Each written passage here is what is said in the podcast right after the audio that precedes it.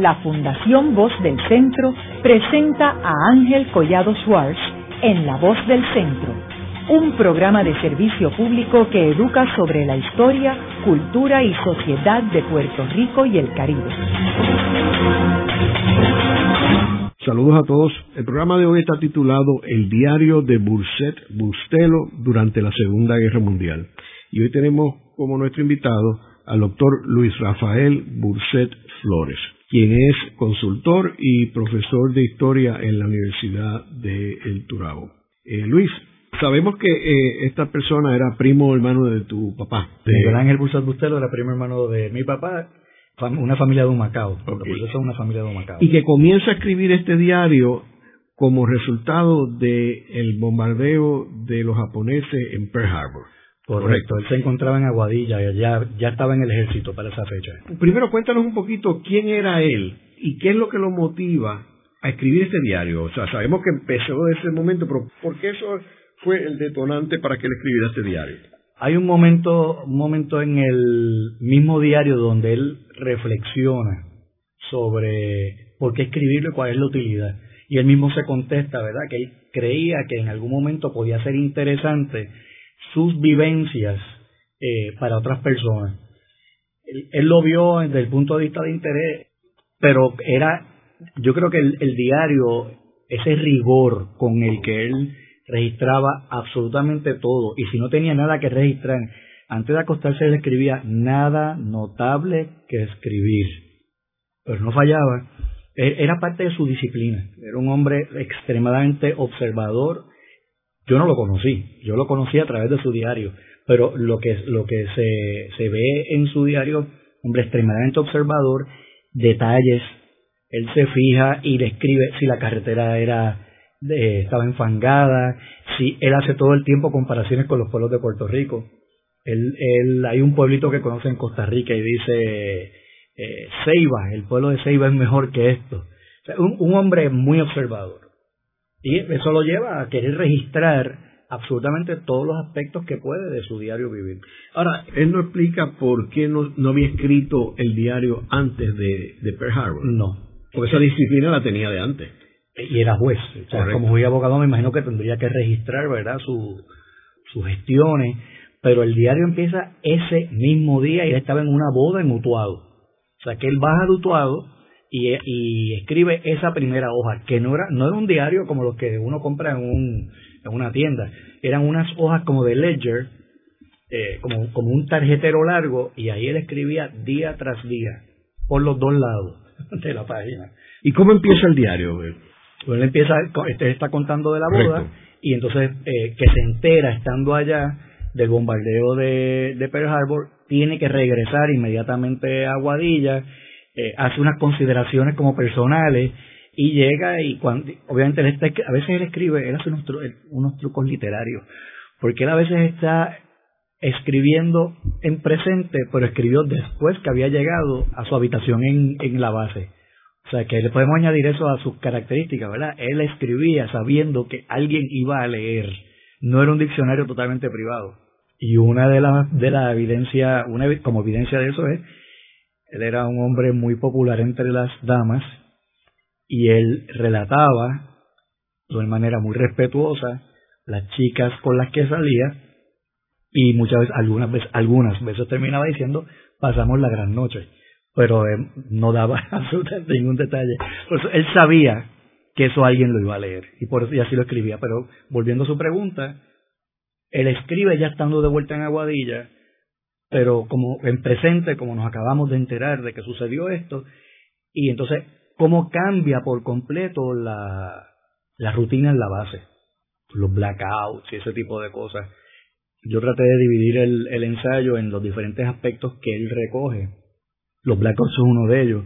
Pero cosas que no nos enteramos nunca a través de la prensa, que esa primera noche de blackout eh, se desesperaron por, por el miedo y hubo un, un militar que le pegó un tiro a su sirvienta, que él nombra con nombre y apellido. Y a él, como juez, a eh, George Advocate, lo que le tocó fue negociar con la señora que se callara. Le costó 100 dólares en esa época el silencio de la, de la señora. Un crash, un crash boat que se llevó por el medio una yola, un, un preso que se escapó de la base y tiroteando eh, mataron a un civil, cosas como esas que no, no trascendieron a la prensa local, pero que él las recoge ahí. En algunos casos da nombres, en otros no. ¿Y qué otros comentarios él, habla? Porque tenemos que recordar que en aquel tiempo, obviamente no había CNN, o sea que eh, ni tampoco estaba el Internet, o sea que las noticias no llegaban tan rápido, eh, lo que estaba sucediendo allí. No, pero él, eh, por lo que nos cuenta, él hacía turnos de noche de guardia y estaba a cargo de la radio. Y es una de las primeras noches, lo que dice, le llegaron cuatro mensajes muy, muy livianos, o sea, nada muy serio pero él se mantenía al tanto porque él recibía esos mensajes y los tenía que pasar a, los altos oficiales de la base. Aparte de que muchas cosas él las vivió personalmente. en un, una entrada él tuvo que ir a San Juan desde Aguadilla, les tomó media hora el viaje en avión y él, él fue testigo de un, de un bombardeo que se hizo en el mar. Entendía él que era el, eh, submarino, ¿verdad? Que había en el área, que después el piloto le dijo que era una ballena pero él vivió muchas de estas cosas en primera persona. Ahora, él estuvo también en Panamá, ¿verdad? Sí, estuvo dos veces en Panamá en dos bases diferentes. ¿Y qué hacía allí? George Advocate, él, una de las. Él, es muy honesto cuando escribe y él habla, por ejemplo, él, cuando vuelve a Panamá la segunda vez, él tenía un foco, una meta. Él quería ser coronel, ¿verdad? Porque la primera vez le habían dado de, de larga. Eh, y hacía lo mismo, él, lo único que se cambia un poco los lo, el, tipo de trabajo en el que se tiene que involucrar, porque ya no está en su país. Él aquí tenía un carro en Aguadilla y él salía y paseaba con los oficiales. Allá él tenía que bregar con los problemas que los soldados americanos tenían en un país eh, extranjero. Panamá tenía la, la zona, pero fuera de la zona era un extranjero que o atropelló o que, como, como él, él menciona, que mató a la esposa, siendo la esposa nacional, ese tipo de cosas. Ya él, él se tiene que involucrar con los gobiernos locales, inclusive lo más interesante para mí, cuando él llega a Costa Rica, porque él tiene que trabajar con la construcción de la carretera panamericana. Y él personalmente conoce a Anastasio Somoza, a Calderón, se me olvida el segundo apellido, el presidente de, de Costa Rica, que era muy proamericano, tiene que trabajar con el de Honduras para que le firmen contratos, para que le quiten unos impuestos a materiales de construcción que importaban. O sea que el hombre estaba, tenía un rol muy importante para el gobierno americano en metas bien concretas. En el caso de la carretera panamericana era su construcción al menor costo posible. ¿Y él estuvo en Centroamérica en qué año? Él pasa en el mismo 42 y estuvo hasta el 44. Lo que pasa es que él vuelve de, Costa Rica, la misma oficina de la construcción de la Panamericana lo envía a Los Ángeles y de Los Ángeles da siete vueltas por Estados Unidos, a veces está a dos meses en un sitio, y finalmente lo regresan a Panamá. Y lo dejamos, pues yo terminé de transcribir su diario en diciembre 31 del 45, ¿verdad? porque ya se acabó la guerra, después eso es otro periodo, y ahí lo dejamos en Panamá. De hecho, eh, uno de sus hijos, que fue el que me entregó el diario, estudió en Panamá. Parece que él quedó mucho más tiempo viviendo allá. Y es interesante que el diario se haya conservado, o sea, que en todos estos cambios, y, porque a veces tú sabes que cuando uno hay todas esas mudanzas, de momento se desaparecen una serie de documentos. Eh, y sin embargo, ese documento eh, no, no lo deshicieron en lo más mínimo. Alguien, alguien le dio importancia. Alguien habrá visto, es, no sé, la, única manera de escribírselo es, si alguna vez usted ha repartido periódicos, que nos, entregaban un tarjetero con, una, con unas hojitas que se arrancaban. Pues ese formato que es vertical, es, qué sé yo, cuatro pulgadas por seis o siete, y unas hojas, pero como si fueran de libreta, que entonces estaban pilladas ahí adentro. Y cuando las acabó el frente, todas las hojas del frente, volteó el diario y continuó escribiendo. Alguien vio allí algo de valor él casó por segunda vez eh, con una de las chicas que conoció en, en Nueva York y eh, se la llevó a Costa Rica y tuvo dos hijos con ella. Pues fue ese hijo de ese segundo matrimonio el que rescató de las de los, las pertenencias de su padre el tarjetero y se lo pasa al hermano eh, Mike Burset, primo mío, el, todos son primos míos, ¿verdad? Y Mike es el que me llama y me dice, mira Luis, encontramos esto, tú quieres ver si esto tiene algún tipo de valor histórico. Y encontramos el tesorito. ¿Y todavía lo tienes? Sí, se lo tengo que devolver porque no es mío. O sea, yo, yo soy historiador y a mí me encanta eh, custodiar estas, estas reliquias, como las llama Enrique Moradiello, pero eso no es mío, eso tiene dueño, que está allá en Estados Unidos. Y entonces, una vez él empieza a escribir el diario, tú mencionas que todos los días él hacía entrada, aunque fuera para decir que no había nada, notable que reír. Me gustaría que nos compartieras cómo, cómo empieza a evolucionar la trama del diario desde ese momento de Pearl Harbor. ¿Qué pasa después? Bueno, e, esa primera fase de, de Aguadilla hay mucha preocupación por lo que va a pasar. Su rutina es un peso bien grande, pero contrario a lo que usted pensaría, que estamos en la Segunda Guerra Mundial, la invasión de los japoneses, esa gente les ponía en películas todas las noches a los soldados, él iba todas las noches y, tiene montones de entradas sobre bailes que organizaban, o sea, que, había como una, una combinación muy saludable de la responsabilidad militar, pero también eh, desahogo a través de entretenimiento ¿verdad? para los soldados. Cuando va a Panamá, a él Panamá lo, aburre, él habla de las lluvias torrenciales, que no se podía salir. Eso lo limita muchísimo, aparte de que, él, como le mencioné, él tenía un Pontiac aquí que no se pudo llevar a Panamá. O sea, ya no tenía transportación. Él quería llevarse el Pontiac, pero tenía miedo que, que los japoneses, los alemanes le hundieran el barco y perder el, el Pontiac, y así lo dice, ¿verdad? Y le hicieron una broma de mal gusto y le dijeron que, había que habían hundido el barco donde venía el, el auto, pero mentira, después le llegó finalmente y terminó vendiéndolo. Pero su rutina en, Panamá es bastante más pesada, no tiene la misma salida. Sin embargo, allá conoce a Harry, allá se encuentra con Harry con Oscar Bunker. Oscar Bunker era el historiador de Cagua, era arquitecto, ¿verdad? pero que escribió los dos tomos de historia de Cagua.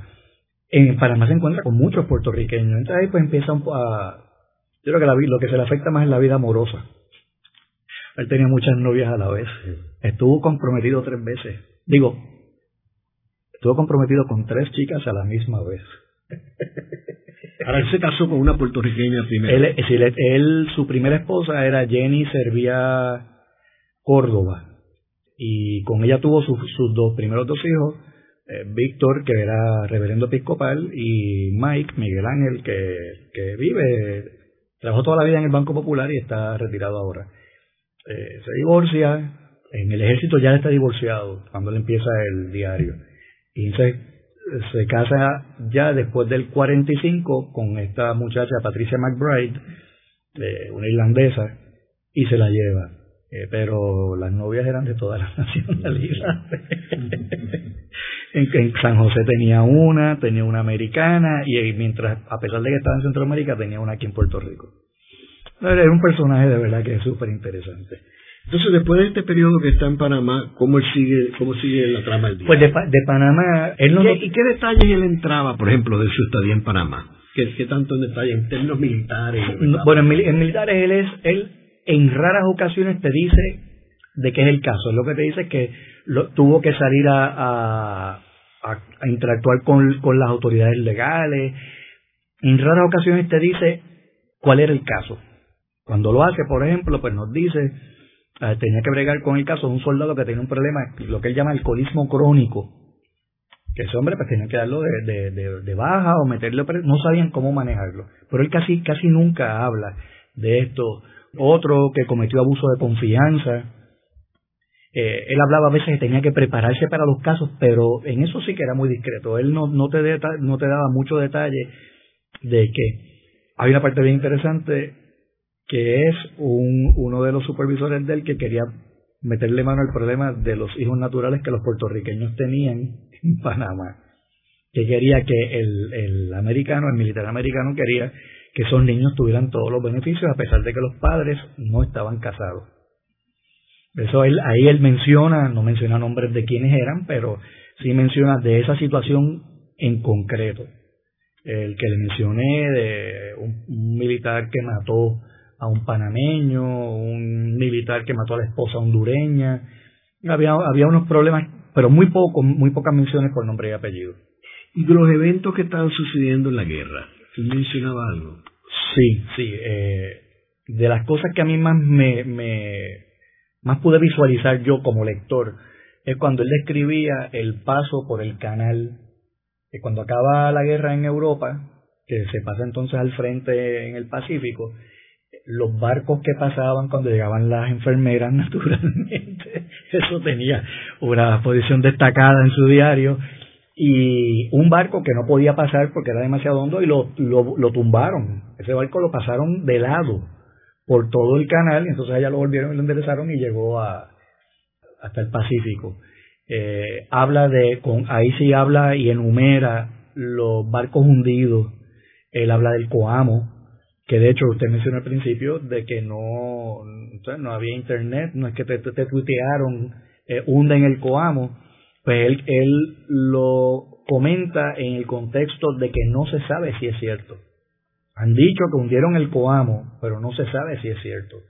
Eh, él habla de los submarinos, que tú que un cuento bien interesante de un submarino alemán que atacó Curazao y un avión pudo dañar el, el submarino y matar a uno de los alemanes que quedó pillado y no pudieron cerrar la escotilla esa. Por consiguiente no se pudieron sumergir. Y entonces lo, lo, hicieron rendirse y llevaron, eh, eh, remolcaron el submarino al, al puerto. Hundimientos mucho. Y el quizás el que el, el, el, el más amplio de todos estos eventos es cuando salen del río Mississippi, él estaba en Nueva Orleans, que le fascinaba. En Nueva Orleans parece que la noche, la, la vida nocturna era, era muy buena. Salen de Nueva Orleans eh, en un barco, pero era un convoy gigantesco y tenían los, los, los cepelines estos que estaban avistando barcos y submarinos en esta gran, este gran convoy hasta llegar a Guantánamo, Cuba. Se le hace una descripción muy completa de la bahía de, de Guantánamo y de la base americana que eran tres partes y se tomaba dos horas ir de un lado al otro, teniendo que tomar barco y tren. Eh, cuando él viajó a Panamá inicialmente, él describe el viaje San Juan, Ciudad Trujillo, Ciudad Trujillo, Puerto Príncipe, Puerto Príncipe, La Habana, La Habana. Er, er, era, y, ahí, y ahí comentan cosas ya no son militares, que es su pregunta, eh, eh, eventos militares, pero sí son, son miradas a otras culturas, ¿verdad? Y sus comparaciones siempre a Puerto Rico o, a otras partes que conociera. Luego de la pausa, continuamos con Ángel Collado Schwartz en La Voz del Centro.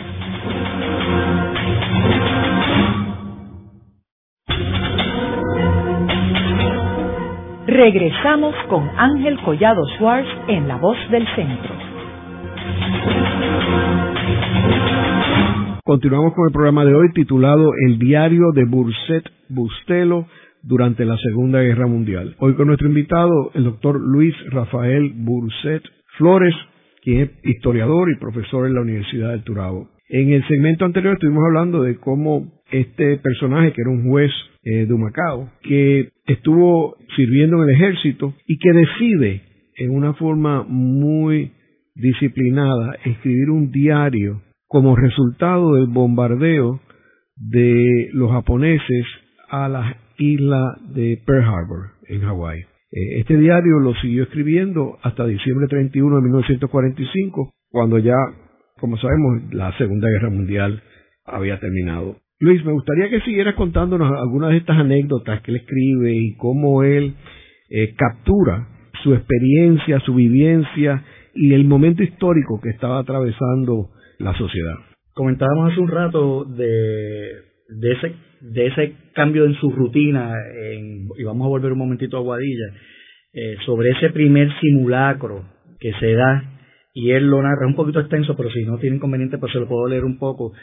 Eh, dice Miguel Ángel, estando afeitándome ha sonado la alarma antiaérea, la sirena toca continuamente, el ataque ha comenzado. No hubo tal ataque, señores, era un simulacro para ver cómo, cuán, cuán preparados estaban o no, ¿verdad? Dice, me visto y salgo sin desayunar, sin, sin desayunar a mi sitio. Todo está listo. En un momento de calma voy a desayunarme y regreso. Señores, están siendo atacados y usted se va a almorzar y regresa. Obviamente un simulacro. A las 8 de la mañana, de la mañana cayó en la oficina una bomba incendiaria. La apagamos enseguida. La alarma contra gases está sonando. Nos ponemos las caretas contra los gases y estamos alrededor de 15 minutos en lo que pasa el efecto. Ya todo está claro. Suenan a lo lejos los primeros disparos de la infantería. Unos aviones pasaron muy bajos y suenan más disparos. Y sigue. Esa es la preparación que tenían que tener todos los soldados en la base en caso de que esto, afortunadamente no llegó a pasar, esto se diera. Entre la, quizás las experiencias más memorables para Miguel Ángel estuvo el, el hecho que él estuvo a cargo de dos docenas de oficiales suramericanos que fueron llevados a Estados Unidos como parte de esos esfuerzos de Estados Unidos de atraerse eh, a Latinoamérica. Y había oficiales de Bolivia, Brasil, Chile, Colombia, Costa Rica, Cuba, el coronel Aristides Sosa Quesada, que es un personaje eh, interesante, si lo buscamos en internet lo vamos a ver también relacionado un poquito a la, a la Revolución Cubana, Guatemala, México, Nicaragua, Paraguay, Perú, Salvador y Uruguay. Miguel Ángel hablaba español, obviamente, y hablaba inglés al punto de que tenía un puesto como oficial. Él era el, el intermediario ideal para el ejército americano eh, desde el punto de vista de quién iba a manejar esta gente. Él estuvo a cargo del programa y él cuenta día por día a dónde los llevaron, qué hicieron, porque recuerden que la, la idea de este viaje era impresionar a estos oficiales de la fuerza de Estados Unidos, la cultura americana y, la democracia, ¿verdad? El ejercicio de la democracia. Y los llevan, los reciben en Chicago y de Chicago los van bajando, los llevan a diferentes conferencias. Miguel Ángel fue conferenciante en algunas de estas. Lo reseñó el Chicago Tribune. Yo traté de conseguir los recortes y no me fue, no fue, no me fue posible. Pero lo llevaron a la bolsa de grano. O sea, lo metieron, ¿verdad? Que el Midwest es muy, muy, es, una, un aspecto de, de, la cultura americana muy particular y los llevaron completos, de ahí los llevaron a Kansas City, los metieron en bases para que ellos vieran, los llevaron a hospitales y durante esas dos semanas quien estuvo con ellos todo el tiempo, todo el tiempo fue, fue Miguel Ángel. Eh, inclusive ellos salieron, la fotografía que acompaña el, el ensayo, ellos visitaron al presidente Truman y los que están en el fondo son todos estos eh, oficiales que eran coroneles, generales, etcétera, de Latinoamérica. Quien acompaña a Miguel Ángel es eh, el general Kramer, que era uno de los George Advocates. En una, de hecho, en la revista de George Advocates es que sale sale una de las fotografías, eh, esa fotografía. Explícate para nuestro radio escucha que es un George Advocate. obviamente es un juez que tiene un estatus bien alto. La traducción exacta no la he encontrado nunca. Yo no soy ni jurista ni abogado, así que me tiro, me tiro una pregunta y no puedo contestar. Pero por las funciones que él ejerce, el George que tiene eh, eh, responsabilidades militares. O sea, no es un juez como el corriente. Los jueces que estén escuchándome, los abogados, después me crucifican. Pero ese, ese es mi entendimiento de lo que es el George Advocate. Eh, ¿Qué fue lo que él fue hasta que fue entonces eh, elevado al rango de, de coronel, que fue algo que él aspiró muchísimo? Una de las cosas que hemos comentado es que para Miguel Ángel eh, el diario también era una manera de darle rienda a, esa nostalgia, a esos sentimientos, y hay un detalle bien eh, bonito donde él registra las melodías más populares en cada uno de los destinos donde él estuvo. Por ejemplo, la música que él asociaba con Borinquen era Aurora, Amapola, You Are My Sunshine y Bésame Mucho. Cuando va a Panamá, en Holbrook, era Carbonero, Tchaikovsky y Sunrise Serenade. Y así por el estilo, eh, que lo que nos está dando es, nos está abriendo una ventana al hit parade, ¿verdad? Los top 40 de cada una de estas ciudades. Eh, donde anota que no hubo ninguna música especial fue en Nueva Orleans y en Chicago. Y en Quarry Heights, pues la música que él recuerda y asocia, ya cuando termina en el 45, Candy, Sentimental Journey, Magics the Moonlight. Pero hay muchas de estas melodías que nosotros conocemos pues por, por cultura popular. La comparsita estaba de moda cuando él estaba en Michigan en la Universidad de, de Ann Arbor. Ticotico y Brasil estaban de moda en esa época. Ticotico la asocia con Washington y Brasil la asocia con, con Costa Rica.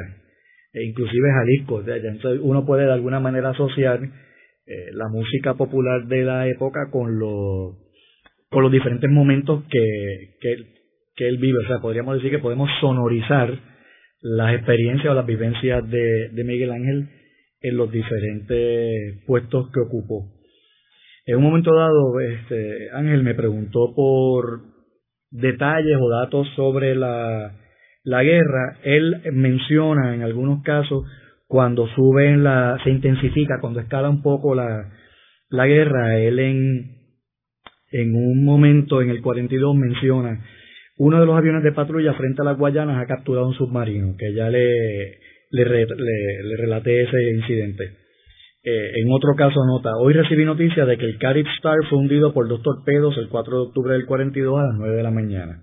Él pone todo, él pone la, la posición, tantas pulgadas norte, tantas pulgadas, qué sé yo, cerca de la desembocadura del río Orinoco. Y dice, hago este apunte porque ese fue el barco en el cual yo intervine como fiscal en San Juan cuando el segundo de a bordo falleció en una pelea con el capitán mientras el barco salía del puerto de San Juan.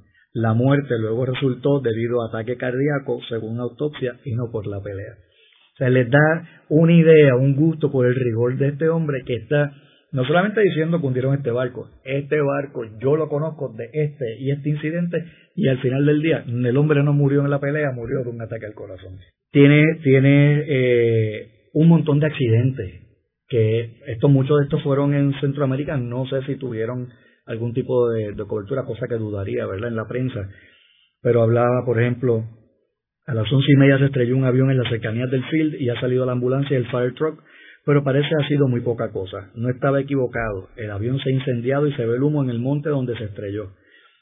Se ríen, está hablando en presente, pero él escribe estas cosas por la noche. El piloto era el Lieutenant Dawson y se mató quemándose. Ha impresionado a todo el mundo. Hoy se estrelló el P-40 con el capitán Johnson en Chevrolet y se mató. Esta tarde hubo un accidente en la pista. En la pista. Esto era un accidente detrás de otro, detrás de otro, ¿verdad? El coronel Randall sufrió un accidente en un avión P-40 y se ha roto el brazo al caer, pues le falló el motor. Ay, pues gracias, pues no hubo nada que lamentar. Eh, sobre las victorias aliadas en Midway y África, él hace una nota eh, donde dice, las noticias de la guerra sobre la invasión americana de África han causado gran entusiasmo. Los aviones desde anoche están en el aire constantemente y hay prácticas de aterrizaje nocturno. El general Andrews fue transferido al Mediano Oriente y el general Brett ha tomado el comando del Caribe. Hay la creencia de que si los franceses resisten en África se tendría que tomar por la fuerza la colonia de Guadalupe, Martinica y Guayana. Me han notificado para ir a practicar a tirar por la 45.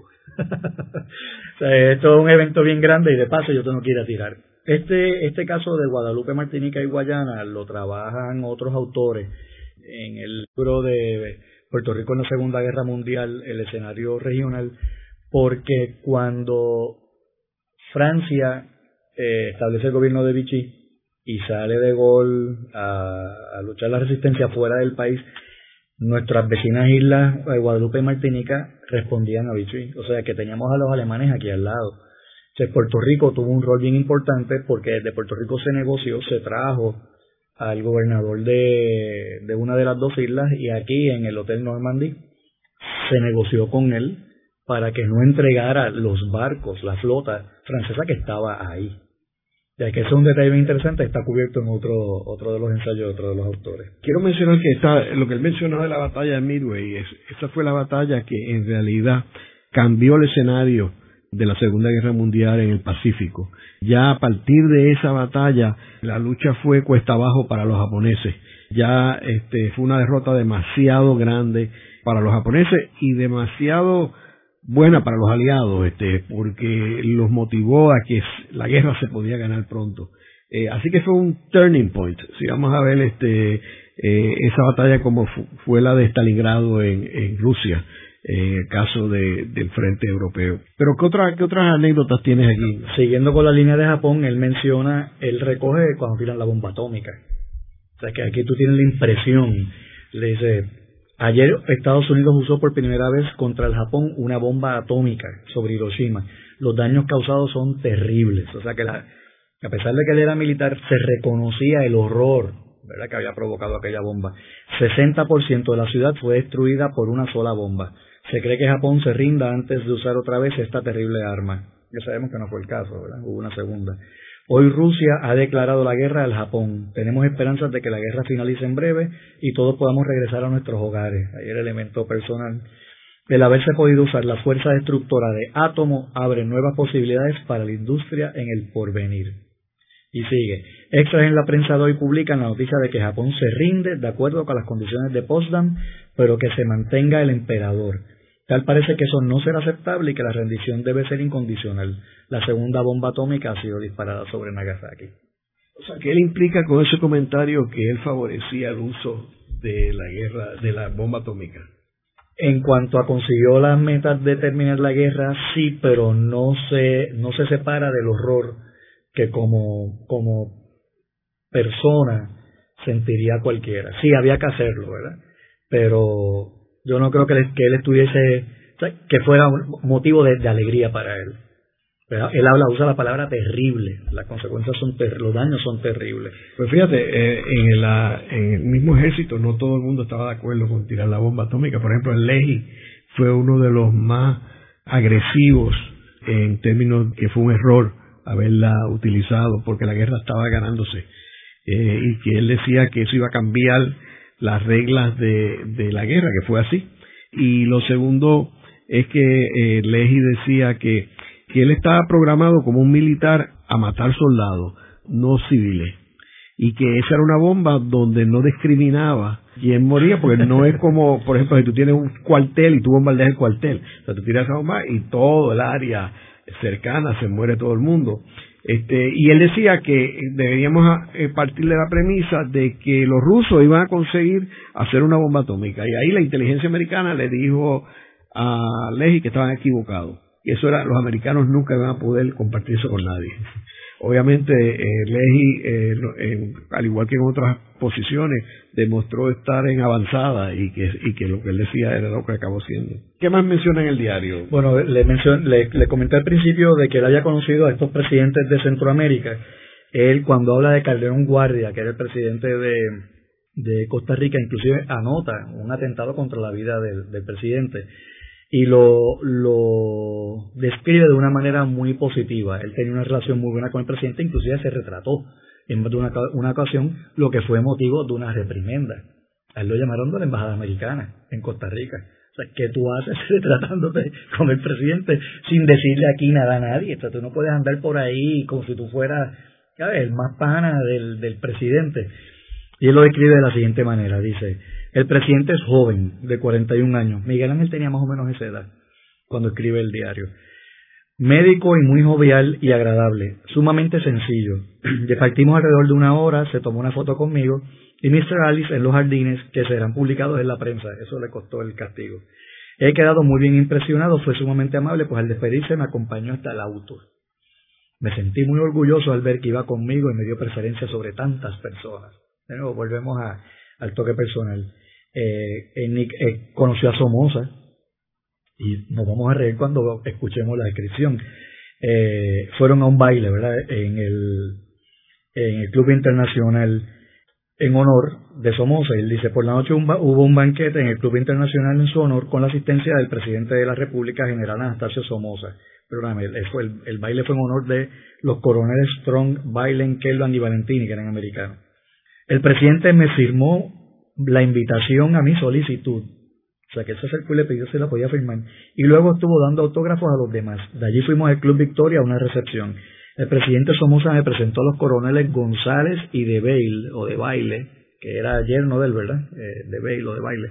Y al general Cuese, a quien ya conocía. hablando de Somoza, dice, habla muy buen, muy buen inglés. Y le noté, era muy democrático.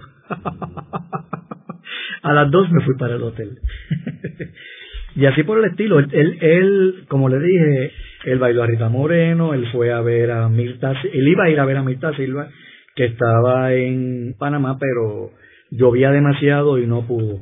Él habla, por ejemplo, aquí en el, eh, ya esto es mayo del 45, él fue un concierto de piano de Jesús María San Roma en una de las bases, él habla hasta del, repertorio, tocó Rhapsody Blue, Girls El Nocturno, eh, y él a San Roma lo había conocido en casa de, Adalberto Roy, que también era de, de, Macao, y era amigo de él, tenía casa en Miami, y allí él había coincidido con los Ferré.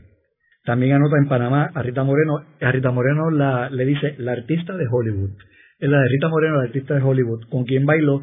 Y después en diciembre fue que llovió muchísimo y ahí no pudo ir a ver a quien él llama la compatriota, que es Mirta Silva. Porque las lluvias no se lo permitieron.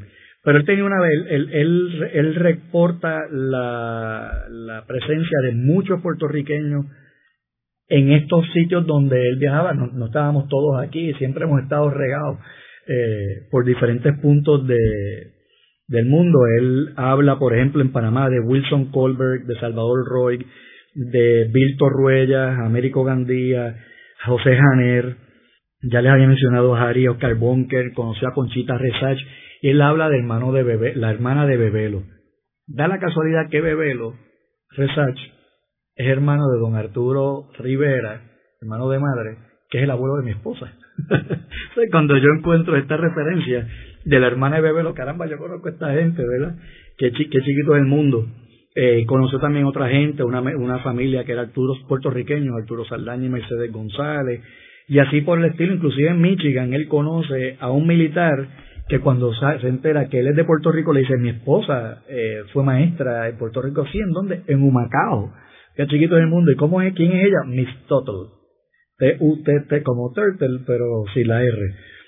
O sea, que él, que él eh, en ese paso por todos estos sitios, todo el tiempo tropezó como puertorriqueño, lo que para él fue motivo de agrado, ¿verdad? Luego de una breve pausa, regresamos con Ángel Collado Schwartz en La Voz del Centro.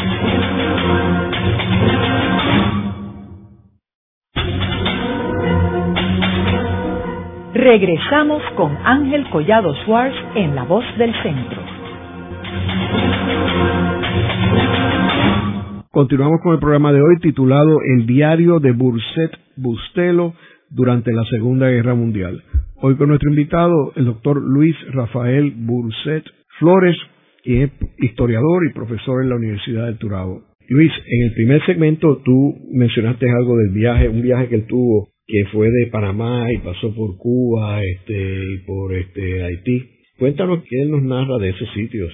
El viaje original a Panamá fue un viaje bastante largo porque era eh, no es como ahora que te montaste un avión en tres horas estás en Panamá. Eh, hizo muchas escalas y él va describiendo lo que va viendo, donde él donde da detalles que son tienen aspectos militares más que digamos de cultura, de interés antropológico es cuando viaja de Nueva Orleans a Panamá, donde ahí están todas las alarmas prendidas porque se están eh, exponiendo, se están tirando al mar y aquello estaba pues cundido de, de submarinos. Y entonces él en una nota dice, amanecimos anclados, las horas de comer son de siete y media a once y media y cuatro y media. Hay 14 barcos más, o sea que en total eran 15 en el convoy. Parece iremos, pero no le decían para dónde iban. A él lo montaron en ese barco Dos veces lo montan en barcos y ellos no saben, los soldados no saben para dónde van. La segunda vez él pensaba que él iba para Persia, que es Irán hoy en día, ¿verdad? Pero él creía que le iban a mandar a Persia. Él dice, parece que iremos a la costa de Florida, a Cuba y de allí a Panamá. A las dos tuvimos un simulacro de fuego, a las cuatro de la tarde parece que levantaremos anclas para salir, ya estamos fuera del Mississippi y comenzamos el viaje. Tenemos un convoy y van dos dirigibles del Navy patrullando. La marcha es muy lenta y monótona. Tenemos los salvavidas puestos, a la puesta del sol hay oscurecimiento total. Tú tienes que estar en el medio del mar sin absolutamente una luz. Eh, tiene que haber sido bien fuerte. Pero entonces la nota, la noche pasó tranquila, ya entonces de 15 subieron a 24 los barcos del convoy, el dirigible pasó temprano para estar pendiente de los submarinos, eh, varias veces lo hicieron hasta que entran al puerto de Guantánamo eh, y allí él comenta sobre eh, la base y pues dicen que no hay casualidades, ¿verdad? Por allí entonces él se encuentra con mi papá, que no tenía el rango para entrar a donde él estaba, pero él pudo llegar a donde estuvo mi papá. Estuvo gracioso porque habla de el hijo de tío Joaquín, eh, no lo menciona, es el tío del hijo de tío Joaquín, pero pues obviamente mi, mi papá. Eh, en términos de los errores y los accidentes que lo comenté al principio, ¿verdad? Que fue como esa, esa desorientación que hay de, de momento entramos en guerra en serio, ¿verdad? Pues yo estaba en una base y él tenía una bandera en Rincón. Él llevaba todas las semanas, él llevaba la ropa en Rincón a una lavandera. Y él cenaba tres veces en semana en casa de una prima hermana que vivía en el pueblo de Aguadilla. O sea, ¿qué vida militar es esa? eso, estar casi en un hotel. De eso a, a pasar, digo, de hecho hay un, una de las bases en Estados Unidos donde él dice, he vuelto a la vida militar, porque no había ni baños en, en la barraca donde él estaba, era invierno, él tenía que salir a una letrina. Este, un cambio bastante fuerte de haber estado en Los Ángeles quedándose en un hotel. Él en Costa Rica tenía casa propia, que compartía con otros militares, pero era casa propia, entonces se podría imaginar las fiestas que se hicieron en aquella casa, él reseña algunas. Pero sobre los accidentes que hubo al principio, eh, que le mencioné el de Gloria, eh, hubo otros accidentes, hubo una yola que se llamaba Nora, eh, que se la llevó por el medio de un barco militar, hubo un accidente de un centinela que disparó como contra un civil, un avión de persecución que se estrelló contra un carro y mató a dos personas. Usted sabe lo que usted ir por la carretera y de momento viene un avión y se estrella contra su carro. Y eso no salía a ningún sitio. Eso no salía porque entonces tenía que de allí iba Miguel Ángel a negociar. El silencio cuesta tanto, pues por lo menos el de Gloria costó, sabemos que costó 100 dólares. Eh, y de los soldados puertorriqueños no habla. Él habla de, de oficiales puertorriqueños. Él tenía dos, dos grandes amigos. Uno era Iván Richard, que yo conozco a la familia Richard y eh, pregunté, y ese Iván Richard eh, vivía acá en Miramar, aunque son de Aguadilla, vivía en Miramar y ya murió hace unos años. Ese era su, su gran amigo y otro, otro oficial puertorriqueño de apellido Hidrach.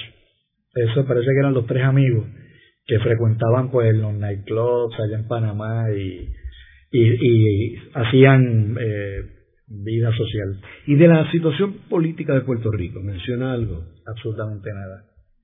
Él no, ni siquiera menciona políticos puertorriqueños. Y, y él viaja, él, él, recoge cuando viaja a Humacao, a despedirse de sus tías, cuando viaja a San Juan, nada, nada. Ahí sí que hay absoluto silencio, no sé si es intencional, ¿verdad? Este, porque él revela unos detalles que son eh, pues, internos del, del ejército en cuanto a que, a que la prensa no los cubrió. Pero pasar juicio, comentar, ni siquiera reseñar eventos que estuvieran pasando en Puerto Rico, ninguno. Ninguno. No así en el caso de Centroamérica, donde él habla de los precios, o quizás sí, en Centroamérica él no pasa juicio tampoco de la política. Él habla, conocí al presidente tal, al cual, hice mi trabajo, negocié que no le cobraran impuestos al, a la importación de tal cosa. Algo sucedió en la carretera que a finales del 45 paran la construcción. O sea, a él le tocó negociar la salida de todos los empleados, porque los empleados de la carretera eran americanos, eran ciudadanos americanos. Y él tenía que asegurarse de que toda esa gente regresara. Hubo, y esto, él sí levanta, por ejemplo, eh, iba a ver, el Congreso iba a iniciar una investigación sobre los asuntos de la carretera panamericana. Entonces él menciona que tiene que estudiar unos papeles que le enviaron para prepararse, porque él trabajaba para la gente que estaba construyendo y se tenían que defender del Congreso. Pero así, aspectos políticos, ninguno. En ninguna de las páginas, fue de 1942 al 45, leí muchas páginas. De los contratos que le mencionaba para seguir con el tema de la carretera panamericana, el principio, él menciona, el estallido de las hostilidades en Europa aumentó el interés norteamericano por la construcción de carreteras en América Central. Honduras recibió de la administración Roosevelt una concesión de dos tercios por su sección de la, de la carretera panamericana e ingenieros estadounidenses terminaron la carretera de enlace alrededor del lago Yohoa, que finalmente conectaría Tegucigalpa con el ferrocarril nacional. Pues ya hay una mano lava la otra, ¿verdad? Tú me das el permiso y yo te doy algo. En otra entrada dice, llevé a la delegación americana el documento para ser transmitido en la correspondencia diplomática sobre el acuerdo de las repúblicas centroamericanas para el tránsito por, el por la carretera panamericana y las entregué al coronel andino. Él fue un actor sumamente importante en las negociaciones para que se, se consiguieran las autorizaciones nacionales, ¿verdad?, de los diferentes países. Otro día dice, he empleado el día en visitar a los ministros de gobierno para obtener que los cónsules del Salvador en Costa Rica y Nicaragua puedan visar los pasaportes sin necesidad de pedir primero por telégrafo al Salvador. ¿Qué está haciendo? Está facilitando ¿verdad? los trámites. Ah, aquí le que le mencioné lo de los impuestos. Conseguí con el ministro de Hacienda permitir entrar por Capos y Golfit 58 mil barriles de aceite libres de derechos. Y entonces cuando, allá al final, cuando se pierde interés en la carretera, dice, tuve una reunión en la oficina de Swinton, McClure y Penel, contratistas que hacen la carretera, que aquí estamos, sabemos quiénes eran los contratistas, con Silos Alexander, capitán Jones, para resolver el problema de la repatriación de los americanos y dejé casi solucionado el asunto pendiente de la aprobación del coronel Kelton. En todo momento su rol era facilitar tanto la construcción, los permisos, la entrada de materiales, como dar, eh, darle cierre y darle salida a los, a los americanos. Hay un elemento interesante donde hay conflictos de leyes y tiene que ver nuevamente con la carretera. En una entrada él dice, tengo que estudiar la nueva legislación de Costa Rica sobre el Código del Trabajo. Tuve por ese motivo que ir a la delegación americana para interesarlos a fin de obtener que el presidente de Costa Rica exima, exima a Estados Unidos de los efectos de ella. Luego visité al ministro de Agricultura, señor Montalegre, para que me consiga una entrevista con el presidente. Está ocupadito el hombre. Después fui a ver al nuevo ministro de Hacienda, Luis Tinoco, para informarle del establecimiento de nuestro comisariato y obtener la entrada libre de derechos de mercancía. él está todo el tiempo en, esa, en esas gestiones. que ahora yo, después de haber leído ese diario, pues yo veo la carretera panamericana, la veo con otros ojos, ¿verdad? Porque veo la mano de Miguel Ángel detrás de muchos de, de sus aspectos. Luego de la pausa, continuamos con Ángel Collado Schwartz en La Voz del Centro.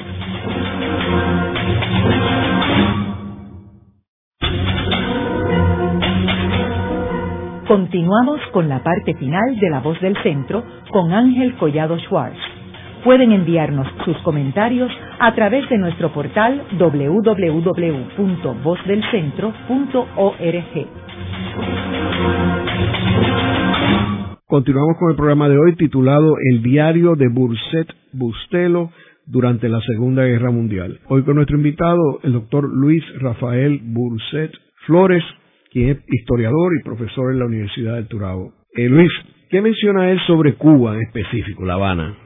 La Habana él habla en el contexto de ese viaje. Recordemos que él está en un viaje Canzón, San Juan, Ciudad Trujillo, Puerto Príncipe. Llega a Cuba inmediatamente después de Haití en Haití él había calificado la república como verdaderamente República del Negro. A él le impresionó. Eh, estamos hablando de un puertorriqueño de, de, nacido en 1903, ¿verdad? A él le impresionó el elemento negro tan fuerte en Haití. Contrasta entonces La Habana y dice que le llama la atención su combinación de estilos arquitectónicos en la que él asemejaba una mezcla de la España mediterránea y el modernismo americano yo no, no, no, he visto, no he visto fotografías de La Habana del 40, pero tengo claramente una idea de cómo debió ser esa combinación de la España mediterránea y el modernismo americano. Y sobre todo, es interesante ese contraste eh, con, con Haití. Y hablaba que la moneda que se usaba en Haití era austriaca, en 1940. Hablaba de la venta de, de artículos de caoba y de plata en Centroamérica lo más que le impresionó era las grandes extensiones de terreno sin desarrollar. Él las, califica como verdaderamente vírgenes, eh, esa zona, ausencia de poblaciones.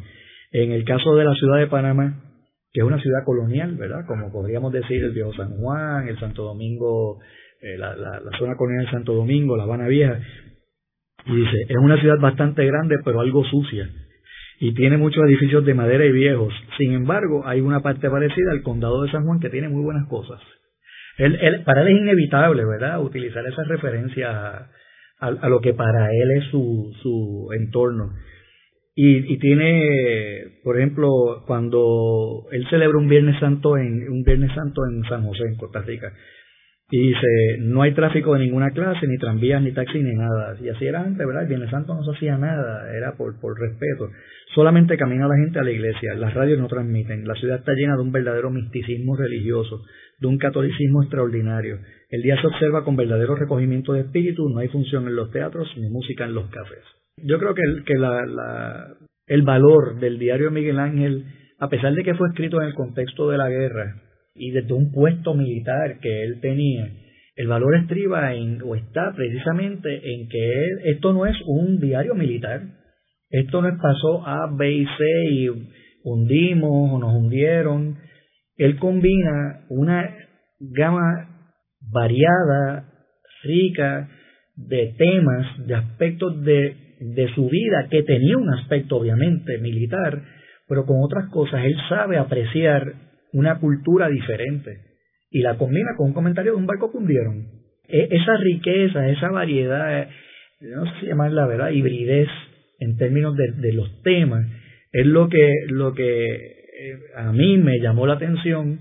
Pero yo pensé que iba a haber un, cuando yo leo la primera nota de, de Pearl Harbor, yo dije, me fastidié, pues voy a, para poderle contestar a mi primo voy a tener que leerme este montón de notas sobre la guerra. Y no, entonces sigue leyendo y ve otros aspectos me hace mucho más llevadera la, lectura y, y es mucho mayor su valor desde, mi punto de vista. En el caso de Puerto Rico, él estuvo, tú mencionaste en Aguadilla, en, en sí, pero no no estuvo en River Roads. No, como yo lo cojo en el 42, a pesar de que nosotros tenemos la, su hijo Mike me consiguió el expediente militar, yo no lo encuentro antes del 42 en ninguna otra base. Aparentemente cuando él entra al ejército, él pasa directamente a, a Borinkenfield yo creo que no es por casualidad, él tenía su prima hermana allí y la, la, su prima Herminia Burset Anguita, que es tía abuela de Luis Fortuño, de Luis Fortuño Burset, Herminia estaba casada con Francisco Vélez, que era eh, jefe de la policía, eh, que de, de, Aguadilla lo pasan creo que a Guayama, que fue conveniencia escoger, eh, no Roosevelt Roads, que le hubiera quedado más cerca, ¿verdad? Porque él era de Humacao y él, él vivió en Humacao en eh, muchos años. Eh, él vivió en casa de su, mamá, de su mamá muchos años. Después la mamá, tras la muerte de su papá, la mamá se mudó para Nueva York. Y muchos de los viajes que él reseña son viajes a Nueva York, donde él va a ver a su mamá y algunas novias. Asumo que no era una persona muy religiosa, ¿verdad? Fíjate que no, a mí me sorprendió las dos, dos, dos entradas, dicen lo contrario. El impacto que tuvo en el, ese Viernes Santo en Costa Rica y cuando se acaba la guerra, que él fue a misa no porque era día de guardar, él fue a misa porque él quiso agradecer ese fin de la guerra. No, habría que separar lo que es religioso versus quizás no era un comesanto como diría mi papá, pero el hombre tenía una espiritualidad y, usaba los, los, ritos para, para canalizarla. ¿Qué tú crees que él quería lograr escribiendo este diario? Yo estoy seguro que él escribió consciente de que alguien lo iba a leer, mm. por la manera en que leía darse, darse a conocer, que conociera un aspecto de él que quizás no se conocía. Miguel Ángel eh, fue un padre muy duro, ¿verdad? Y no quiero entrar en mucho detalle porque eh, un padre muy duro, muy duro. Tú lees este diario, tú descubres una persona mucho más profunda, con muchos matices, que quizás tú no ves en la figura paterna. Y lo puedo decir porque ese es el molde de los, de los padres Pulset. Yo tuve uno igualito. Y, y si yo, yo, por ejemplo, me pongo en los zapatos de cualquiera de sus hijos y yo llego a leer estas reflexiones, eh, esa preocupación, él tenía una inquietud grandísima con sus hijos. Ellos estaban en, estaban en Puerto Rico, estaban en Panamá, él les mandaba dinero, eh, había uno que estaba, estaba estudiando y él entonces le tenía que pagar las matrículas, la universidad, etcétera. Tú empiezas a ver un hombre mucho más humano, un padre que no es el padre autoridad, figura autoritaria, sino el, el, padre nutritivo en el sentido de, de, que se preocupa porque sus hijos tengan. El hijo eh, Mike, que es el con el que yo tengo la, relación a través del, del diario, eh, él se refiere todo el tiempo como Max. Mike me contó que fue que él le dio una, una enfermedad de niño que era algo Max, Maximus, no sé qué, y el padre se refería a él todo el tiempo como Max. Creo que es una manera de una relación cariñosa, ¿verdad? Como un apodo pero, yo creo que él lo, que lo que quería era que cuando se leyera, porque él sabía que se iba a leer y escribió para que se, para, sabiendo que iba a ser leído, se conociera una dimensión de Miguel Ángel que no, Miguel, Miguel Ángel tenía cinco nombres, que no mucha gente conocía. Sí, me imagino que también, siendo un militar, coronel del ejército, eh, tiene un, o sea, su actitud o su forma de operar tiene que haber sido muy rígida eh, con la familia y eso. Sí, eh, bueno, los Burset como padres han sido siempre cáiceres. y porque lo digo yo y tiene, voy a contar hasta cinco y voy por tres. Ese, ese tipo de cosas. Este, pero también son las circunstancias, ¿verdad? Y eran, otra, eran otros tiempos. Un, detalle interesante de, Miguel Ángel, Miguel Ángel tuvo un bufete en Humacao con el juez Pedro Pérez Pimentel, que después terminó siendo este presidente del Tribunal Supremo por poquito tiempo, ¿verdad? Porque creo que él falleció después. Miguel Ángel definitivamente es un, personaje de mucho color, mucho más profundo de lo que uno pensaría de un abogado juez, mucho más que un hombre que le gustaba mucho a las mujeres y tenía muchas novias. Era un hombre con unas inquietudes culturales que sabía disfrutar de, de, de, las cosas nuevas que fue descubriendo según, según viajó. En el programa de hoy hemos discutido el diario de Miguel Ángel Burset Bustelo, quien fue un juez y coronel del ejército y que decide escribir ese diario a partir de el ataque japonés a la base naval de Pearl Harbor el 7 de diciembre de 1941. En este diario, eh, como hemos señalado en el programa de hoy, no, no es un diario militar en sí, sino que un evento militar es el que lleva a un militar a escribir ese diario, pero que el mismo es, es un relato de la época eh, de sus experiencias no solamente en Puerto Rico, sino en Centroamérica y en el Caribe, y lo que estaba pasando en, el mundo, con algunas partes jocosas desde eh, bailar con Rita Moreno, este, hasta hablar de todas las novias que tenía, este, eh, así que el diario logra capturar la vivencia de esta persona, enmarcado los eventos que estaban llevándose a cabo en los años de la Segunda Guerra Mundial, en los cuales Estados Unidos estaba interviniendo en el conflicto. Eh, muchas gracias, Luis. A ustedes por la oportunidad. Esta ha sido una producción como servicio público de la Fundación Voz del Centro. Los invitamos a sintonizarnos la próxima semana a la misma hora. Y recuerden que pueden adquirir el libro Voces de la Cultura en su librería favorita o en nuestro portal